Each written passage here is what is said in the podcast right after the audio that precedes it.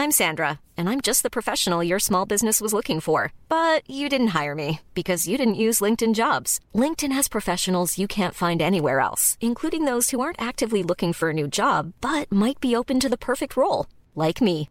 In a given month, over 70% of LinkedIn users don't visit other leading job sites. So if you're not looking on LinkedIn, you'll miss out on great candidates like Sandra. Start hiring professionals like a professional. Post your free job on linkedin.com/spoken today. Eu sou Mário Persona e essas são as respostas que eu dei aos que me perguntaram sobre a Bíblia. Você escreveu questionando a bondade e retidão de Deus em provar o homem, em testar o homem, inicialmente no Jardim do Éden, mais tarde de outras maneiras, uh, sabendo de antemão que o homem cairia.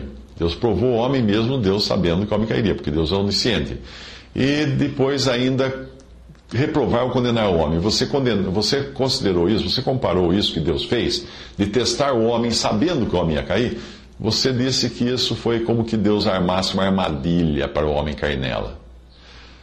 Ora, sempre que nós falamos de coisas como bondade, justiça, amor, misericórdia, etc., nós não falamos de sentimentos ou percepções que nós tenhamos desenvolvidos, desenvolvido por nós mesmos. Ou seja, não são costumes simiescos aperfeiçoados, não são instintos uh, que nós aperfeiçoamos, evoluímos ou coisa assim. Não. Nós estamos falando de absolutos que sempre estão acima da nossa capacidade de executar. Essas noções que eu e você temos dessas coisas, do que é justo, do que é correto, do que é bom, etc., nos foram legadas pela nossa cultura judaico-cristã. Porque em alguns pontos elas podem diferir de alguém uh, que seja, por exemplo, muçulmano, mas mesmo muçulmano, hinduísta, ou hindu, ou pagão, eles têm, em última instância, obtido essas ideias de uma só fonte, uma mesma fonte, Deus. Sim, um pagão que não crê em nada. Por que ele acha que as pessoas têm que ser justas, têm que ser honestas, têm que ser corretas? Por que ele acha? De onde ele tirou essa ideia? Não foi da teoria da evolução, porque a teoria da evolução diz que o mais forte come o mais fraco, mata o mais fraco. Então não é para dar licença para outros passar primeiro. Né? Agora, se nós temos esses sentimentos em nós, em um grau de tão grande imperfeição, como nós podemos julgar os motivos ou razões daquele que nos legou esses sentimentos? Se você trabalha de, trabalha de faxineiro numa grande indústria, as decisões do presidente não farão qualquer sentido para você dentro dos parâmetros limitados de visão que tem um faxineiro trabalhando lá no chão de fábrica, num lugarzinho escondido de tudo. Ele não tem ideia do que se passa na grande organização. Mas o presidente tem.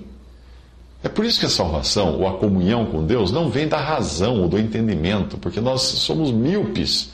Nós não enxergamos um palmo além do nariz. Não é compreendendo o modus operandi de Deus que nós somos salvos ou passamos a ter comunhão com Ele, mas apenas crendo, tendo fé, que Ele está certo. Só isso. A maior parte da Bíblia foi escrita por pessoas que não entenderam nada do que estavam escrevendo.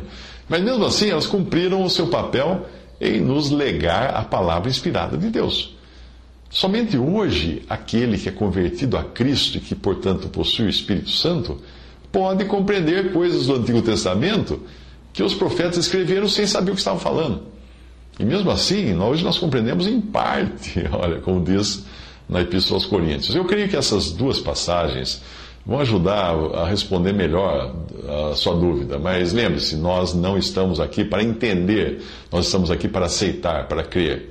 Uma passagem é essa: Jesus Cristo, ao qual não o havendo visto, a mais no qual não o vendo agora, mas crendo, vos alegrais com gozo inefável e glorioso, alcançando o fim da vossa fé, a salvação das vossas almas, da qual salvação inquiriram e trataram diligentemente os profetas que profetizaram da graça que vos foi dada, indagando que tempo ou que ocasião de tempo o Espírito de Cristo que estava neles indicava, anteriormente testificando os sofrimentos que a Cristo haviam de vir e a glória que se lhes havia de seguir, aos quais foi revelado que não para si mesmos, mas para nós eles ministravam estas coisas que agora vos foram anunciadas por aqueles que, pelo Espírito Santo enviado do céu, vos pregaram o Evangelho, para as quais coisas os anjos desejam bem atentar.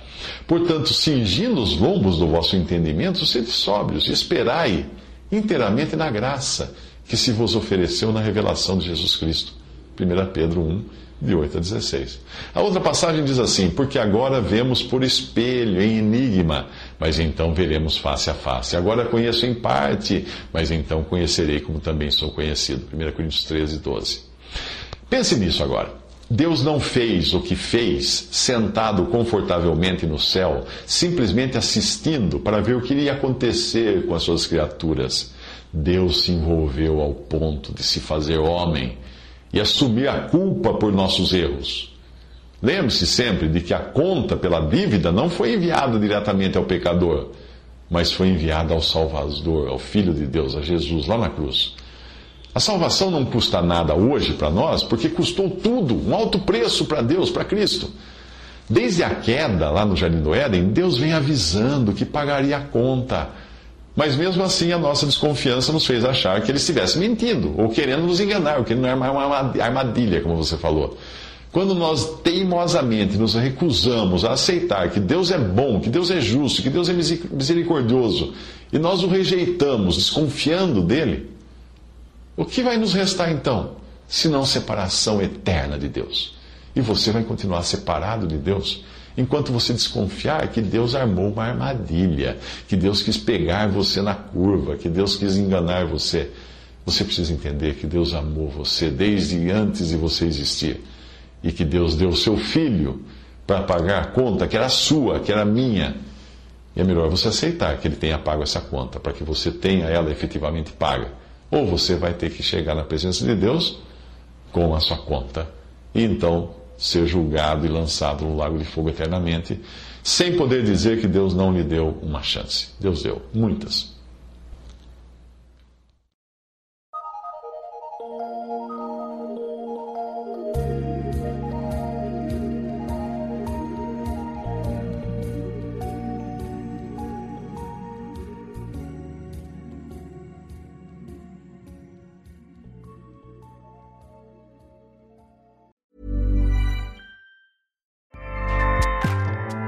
ACAST powers the world's best podcasts. Here's a show that we recommend.